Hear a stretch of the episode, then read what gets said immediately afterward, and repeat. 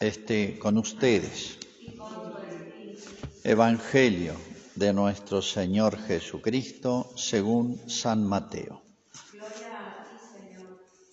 Después de la resurrección del Señor, los once discípulos fueron a Galilea, a la montaña donde Jesús los había citado. Al verlo, se postraron delante de él. Sin embargo, algunos todavía dudaron. Acercándose Jesús les dijo, yo he recibido todo poder en el cielo y en la tierra. Vayan y hagan que todos los pueblos sean mis discípulos, bautizándolos en el nombre del Padre y del Hijo y del Espíritu Santo, y enseñándoles a cumplir todo lo que yo les he mandado. Y yo estaré con ustedes todos los días hasta el fin del mundo. Es palabra del Señor.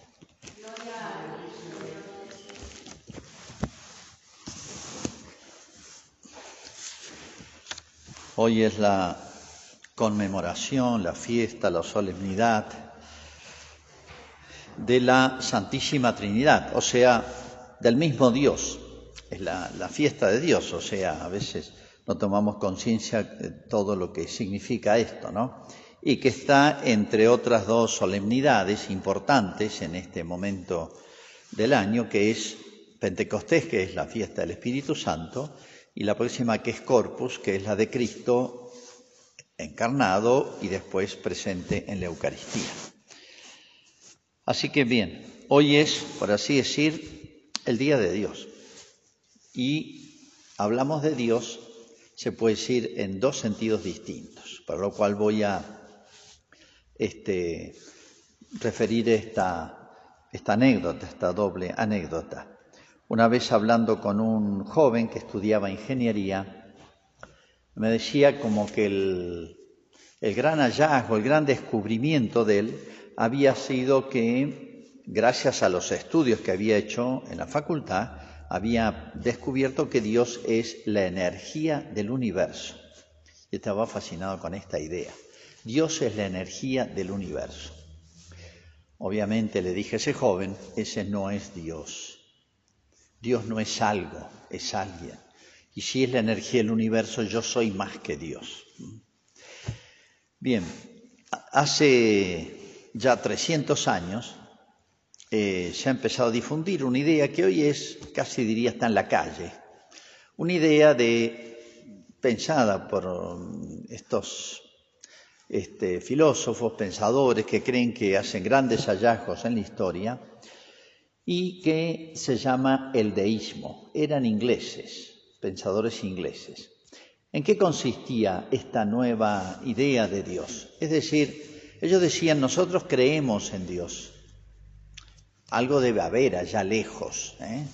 Pero el mundo, el universo, se maneja por las leyes físicas, que poquito a poco estamos descubriendo. Piensen 300 años atrás, recién se estaban descubriendo las leyes de la mecánica del universo. Piensen, por ejemplo, el principio de la gravedad, con qué velocidad cae un cuerpo hacia el centro de la Tierra. Los grandes principios de la física o de las matemáticas con las cuales este, empezó a desarrollarse la tecnología. Y sí, para eso Dios nos dio la inteligencia y nos puso delante este mundo que Él hizo, que tiene sus leyes y tiene sus leyes constantes, por eso lo podemos estudiar y podemos prever. Y por eso, por eso podemos construir un avión o una casa, porque hay leyes, pero las puso alguien, las inventó alguien, inteligente, porque si hay orden hay un ordenador. Se llamó el deísmo y hoy está muy difundido. Muchísimas personas, si les preguntan, ¿vos crees en Dios? Y responden más o menos esto, y sí, algo debe haber, o alguien debe haber pero es como si dijeran allá lejos. Ese no es Dios, les aviso. Ese no es Dios. Esa persona no cree en Dios. Esa persona ignora realmente de quién se trata cuando se habla de Dios. Bueno, los pueblos antiguos, antes o fuera de Israel o antes de Cristo, mejor dicho, todos tuvieron alguna noción de Dios. ¿eh? Alguna noción de Dios, por eso tenían templos, tenían cultos, tenían fiestas religiosas. La fundación de las ciudades siempre se hacía en torno al templo, siempre tenían los dioses de su pueblo al que invocaban en los grandes momentos, las necesidades, o agradecían, o le hacían fiestas, ¿no? Bueno, podría ser una larga historia de esas creencias antiguas. Pero eh, nunca pensaron, nunca percibieron, nunca lograron entender la verdadera naturaleza de Dios. El gran paso que nos eh, ha dado el cristianismo, Cristo en concreto, con la venida de Cristo, es que en Dios hay tres personas, a la que recordamos siempre cuando decimos en el nombre del Padre, del Hijo y del Espíritu Santo. Sin darnos cuenta, estamos mencionando a tres en un solo Dios hay tres. ¿Pero qué significa? ¿Es lo mismo que hayan tres, dos, cinco, doce? No. ¿Qué significa? ¿O quién es esa primera persona que nombramos con el nombre de Padre? ¿De quién se trata? ¿O qué significa que esa segunda persona la llamamos el Hijo? O también, en el lenguaje de San Juan, si ustedes ven el Evangelio de San Juan, lo llama el Verbo. Verbo no de verbo caminar, verbo cantar, no tiene nada que ver con eso gramatical, sino significa algo así como el pensamiento, la sabiduría, la ciencia de Dios, ¿no? Por eso también en la palabra original es logos, algo así como sabiduría de Dios. ¿eh? Y esto es muy importante. ¿eh? Y la tercera persona, Espíritu Santo o amor del Padre y del Hijo. Bueno, lo voy a decir en otras palabras en Dios hay vida. En Dios hay vida. Es alguien vivo. No es algo, es alguien.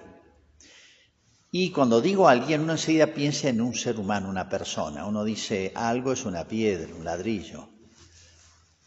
Incluso un animal es algo. Pero en el hombre ya no decimos es algo, es alguien. Es rebajarlo, decir algo, ¿eh? una cosa. Y al decir que Dios es alguien, estamos diciendo, creo que lo entendemos casi todos, que en Dios hay vida. ¿Y, qué vida hay en Dios? La vida más alta que puede haber, que es la que nosotros nos descubrimos en nosotros mismos, que hemos sido hecho imagen y semejanza de Dios, porque podemos pensar y amar. En otras palabras, ¿qué significa la Trinidad? ¿Qué significa esos tres nombres que nos revelan las tres personas que hay en la Trinidad, que en Dios hay pensamiento, conciencia, lucidez, inteligencia, o como quieran llamarlo, infinitos y eternos. Infinitos y eternos. Dios está siempre en actividad intelectual, por así decir, de pensamiento, de lucidez, de genialidad, no sé cómo, todos los términos que podemos este, pensar son pocos para Él. Pero no solamente hay pensamiento, conciencia, lucidez, inteligencia, sabiduría, sino que hay amor. Y hay amor, el amor es inseparable de la felicidad. ¿eh? Entonces podemos decir que en Dios hay eterna, infinita felicidad porque hay eterno, infinito acto de amor. ¿eh? Dios está eternamente amando, con una intensidad infinita. Y si le preguntáramos a Dios cómo la está pasando, eh, nos diría desde toda la eternidad, soy felicísimo. ¿eh? Si Él nos preguntara a nosotros cómo la están pasando, como siempre se pregunta cuando uno cumple años, lo llaman, ¿cómo lo está pasando usted? Bien. Y bueno, hoy bien, lindo, pero mañana se pasa. O cómo la están pasando en la Argentina, no sé qué contestaríamos. ¿Cómo la están pasando con la epidemia? ¿Cómo la están pasando en esta situación económica, política, social? Creo que habrían muchas expresiones muy distintas a las que puede decir Dios. Entonces, una primera mirada hacia la Trinidad significa que Dios está vivo, que Dios es un ser vivo, eternamente vivo. ¿eh? Y para hacer una comparación, para entender esto, eh, ¿Qué, agregó Jesús cuando nos habló de la Trinidad en comparación al Dios que concebían los antiguos? Miren, es como si uno mirara la luna a simple vista. Algo ve. Cuando hay luna llena uno ve un, plato color de plateado que, tiene una cierta luminosidad y una, se nota algunas este, eh, sombras en la luna y bueno, son montañas, qué sé yo. Pero uno a simple vista ve poco. Si uno viera con un telescopio electrónico, ve toda la superficie rugosa de la luna, ve los detalles. ¿Qué es la Trinidad? ¿Qué es mirar a Dios y saber y tener fe y tener certeza de la Trinidad? Que en Dios hay mucho más que un ser lejano, este, que es alguien y no sabemos cómo está, qué hace en este momento, sino que ya es pensar en esa vida de Dios. Por eso San Pablo, tomando un término de los profetas, decía esa hermosa expresión, Dios vivo, el Dios vivo. Ya al decir Dios es obvio que decimos que está, que vive, que tiene vida infinita, eterna y perfectísima. ¿eh? Pero es una especie de explicitación, es decir algo más, es aclararnos algo que a lo mejor no nos damos cuenta. ¿eh? Dios es el Dios vivo. Pero hay mucho más. Para entender las perfecciones de Dios, que uno tendría que dedicarle muchísimo tiempo, tenemos para tener un dato ¿eh? de cómo es esa perfección de Dios, esa belleza de Dios, sabiduría y todo, vida de Dios, tenemos un, camino para descubrir algo. Y es, y es este. Todo lo que nosotros en la tierra, en lo que está en nuestro horizonte, encontramos y vemos y percibimos y descubrimos y contemplamos de bueno, verdadero, de justo, de bello, eh, de luminoso, etcétera, todo que está repartido, desparramado, fraccionado, en Dios se encuentra unificado y de manera infinita.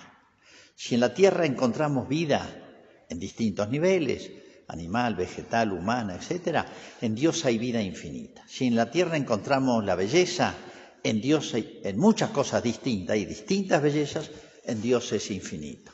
Si en el mundo encontramos gestos justos eh, de los hombres, y decimos, bueno, en Dios está eso de manera infinita. Todo de manera unificada, simplificada e infinita.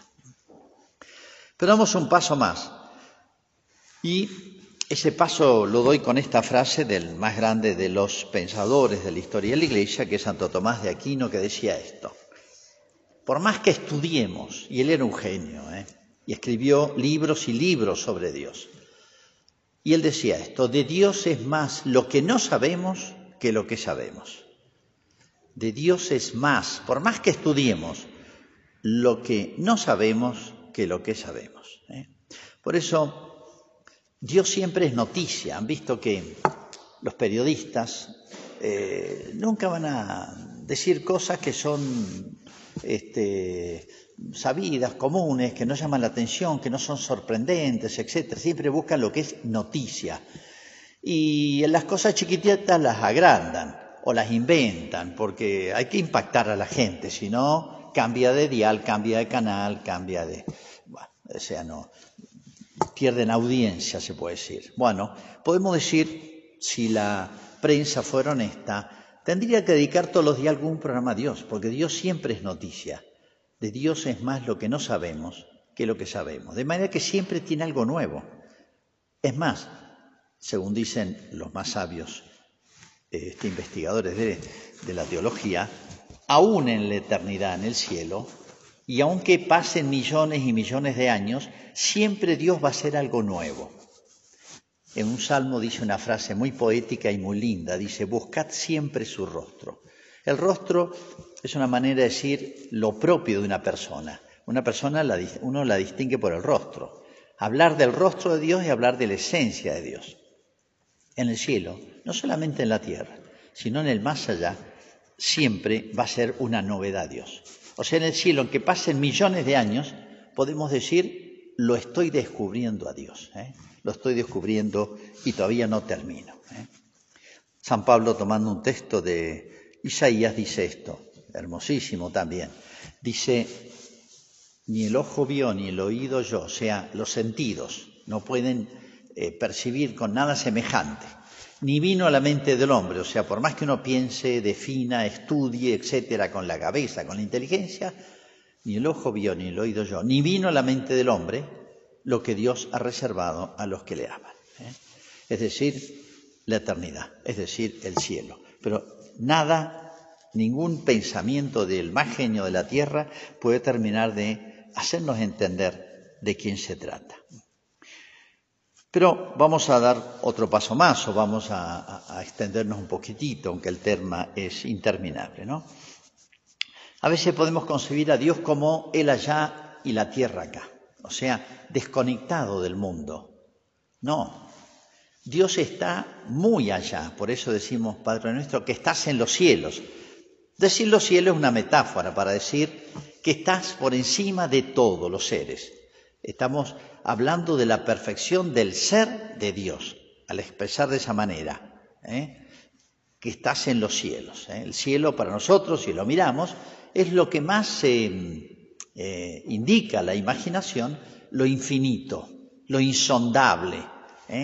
y hasta se ha comprobado científicamente, se habla de ya no de kilómetros, cuando queremos hablar de las distancias de los cuerpos celestes, sino se habla de años luz, años luz para ver las distancias. Así que, bueno, que estás en los cielos, como decir, eh, insondable en la perfección. ¿eh? Está tan allá, pero está tan acá. Decimos Padre nuestro, que estás en los cielos. Padre nuestro hace referencia a la cercanía. El Padre está cerca del Hijo y el Hijo está cerca del Padre. ¿Por qué? Porque lo engendró, porque fue engendrado queda vinculado, hasta los, hasta los animales quedan vinculados, tal vez más la madre que el padre, pero vale la comparación. Entonces, en el Padre Nuestro arrancamos diciendo, qué grande que sos, pero qué cerca que estás. Y al decirle Padre, no es simplemente una cercanía común, sino una cercanía, por así decir, afectiva. Estamos dando una comparación con las cosas humanas, ¿no? Entonces yo digo, Dios está lejos porque es una manera de decir que es grande, pero está cerca. Porque bien decía San Pablo, dice, en Él vivimos, nos movemos y existimos. ¿eh? Hay una frase de Isaías también que dice tan poéticamente esto. La ciencia de Dios se desborda sobre el universo, lo estoy traduciendo un poco libremente, como las aguas de un mar que se desbordan. Imagínense un mar que se desborda sobre la tierra, dice, la ciencia de Dios estará eh, difundida en la tierra como las aguas de un mar. ¿Qué quiere decir Isaías con eso? Como que Dios gobierna el universo, no solo está presente como mirando las cosas, no puede estar mirando las cosas y admirarse, pero Dios no se admira de nada de la creación, nosotros sí, porque tenemos una inteligencia chiquita, pero Dios no hay nada que lo sorprenda. Nada, ni lo vamos a sorprender nosotros con nada. ¿Por qué? Simplemente porque el universo entero, en comparación a Él, es como nada. Estoy usando la palabra de un salmo, ¿no? Es como nada. El universo entero, ¿eh? con sus dimensiones que nos asombran, ante Él es nada. ¿eh? Y eh, no solamente Dios está metido en las cosas universales y mucho más humanas, sino que Dios las está gobernando. Hay frases muy poéticas y muy lindas de la Sagrada Escritura. ¿eh? Este, dice, por ejemplo, un texto de un salmo, dice, Dios son imágenes, ¿no? comparaciones con las cosas humanas, Dios se sienta en su trono sagrado para regir a las naciones. Dios se sienta en su trono como un rey. Y pensemos lo que estás en los cielos, allá en...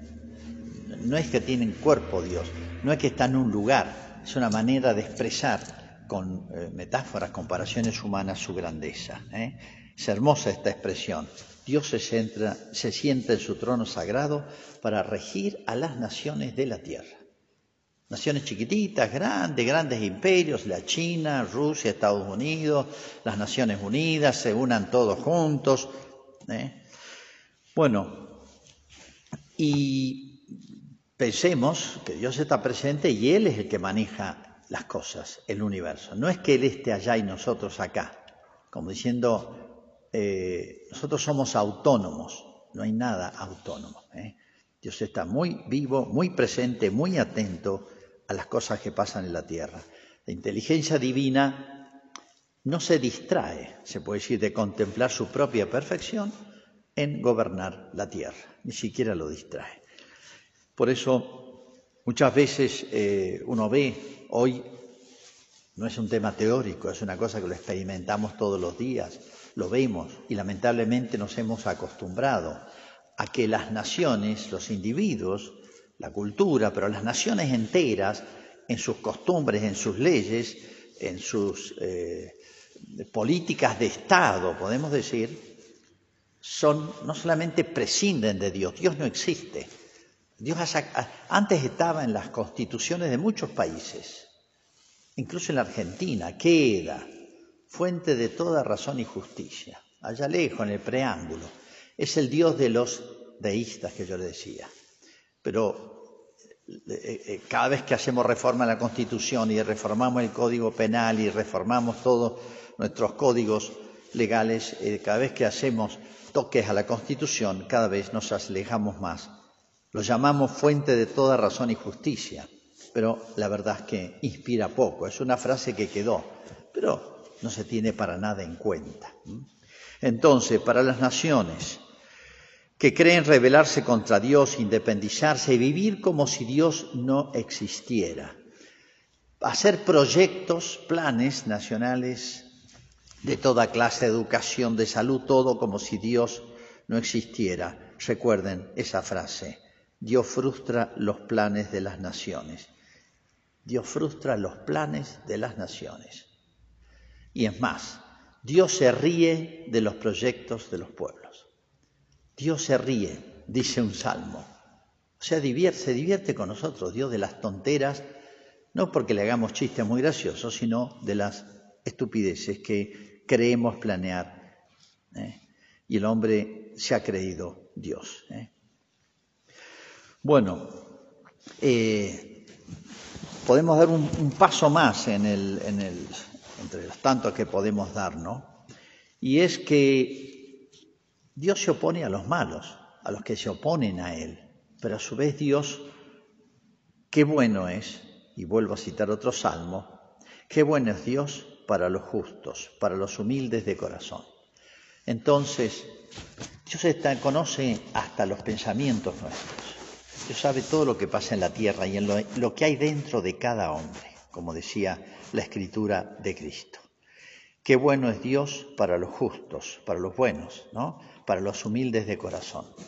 Entonces Dios hace mostrar, nos hace ver su paternidad, su providencia, el gobierno del mundo, que nada se le escapa.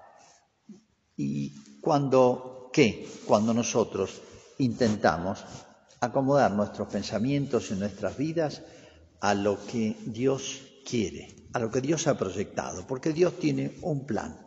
Así como hay este, proyectos de las naciones, así como hay políticas de Estado, Dios la Santísima Trinidad tiene una política de Estado, tiene un plan, y el plan de Dios es el único que no se va a frustrar. Por eso enseguida cuando recemos el credo, fíjense que el credo largo, corto, cortito, hay muchísimos credos, nosotros conocemos dos. Cuando recemos el credo, empezamos, creo en Dios Padre Todopoderoso, después decimos, creo en Jesucristo, su único Hijo, y terminamos, creo en el Espíritu Santo. ¿eh? Fíjense que el credo está centrado en la Santísima Trinidad, en Dios. El credo está centrado en Dios. Y fíjense una cosa, lo que nosotros creemos ahora, y lo profesamos cada domingo y todas las veces que se nos dé la gana, lo que nosotros creemos y profesamos en nuestra fe, un día lo veremos. Lo veremos, seremos semejantes a Él porque lo veremos tal cual es, dice San Juan. Es impresionante esta frase. Seremos semejantes a Él, como el hombre semejante a Dios. Y sí, o sea, algo semejante. No es que vayamos a ser dioses, pero nos vamos a asemejar, ya nos asemejamos porque tener alma espiritual, inteligencia y voluntad, pero Dios nos la ha dado para que lo busquemos a Él, para que tratemos de, de orientar nuestra vida hacia Él. Por eso, para el cristiano, qué importante, qué significativo es el credo. Porque fíjense, piensen lo que estoy diciendo. Lo que hoy creemos, mañana veremos. ¿Eh? Lo que hoy creemos, sin ver, creer significa afirmar, estoy seguro, aunque no lo vea, un día se correrá la cortina, por así decir, se descorrerá el velo y lo veremos tal cual es. Las palabras son de San Juan. ¿Y qué va a significar que lo veremos tal cual es? Seremos semejantes a Él. ¿Nos haremos infinitos, eternos? No, pero vamos a participar de su eternidad, vamos a participar de su felicidad, vamos a participar de su lucidez, de sus pensamientos hermosos y vamos a participar de su amor infinito. ¿eh? Por eso, y ahora termino con esta y se los dejo para que lo piensen, otro texto de un salmo. Dice así, una cosa pido al Señor, una cosa pido al Señor, la oración, y eso buscaré, ¿eh? y eso buscaré, o sea, con nuestras obras. ¿eh? Lo pido, yo no puedo, por eso lo pido, necesito ayuda como ser humano, pero eso buscaré, pero voy a poner todos mis esfuerzos, yo lo voy a buscar. ¿Qué es lo que pido y qué es lo que busco? Habitar en la casa del Señor por toda la eternidad, gozar de la dulzura del Señor y contemplar su templo. Fíjense qué expresión más hermosa de un salmo. Una cosa pido al Señor y eso buscaré. O sea, mi vida tiene que ser toda una búsqueda de la Trinidad. Habitar en la casa del Señor, o sea, sumergirme en la Trinidad, es una manera de decir la casa, el hogar, el palacio, diríamos, del Señor, y contemplar su templo. ¿eh? Es decir, su templo es una manera de hablar también desde la tierra. Templo es el lugar donde está Dios. ¿no? Por eso les dejo este texto de un salmo como una oración, pero también como una especie de síntesis de lo que tiene que ser toda la vida cristiana.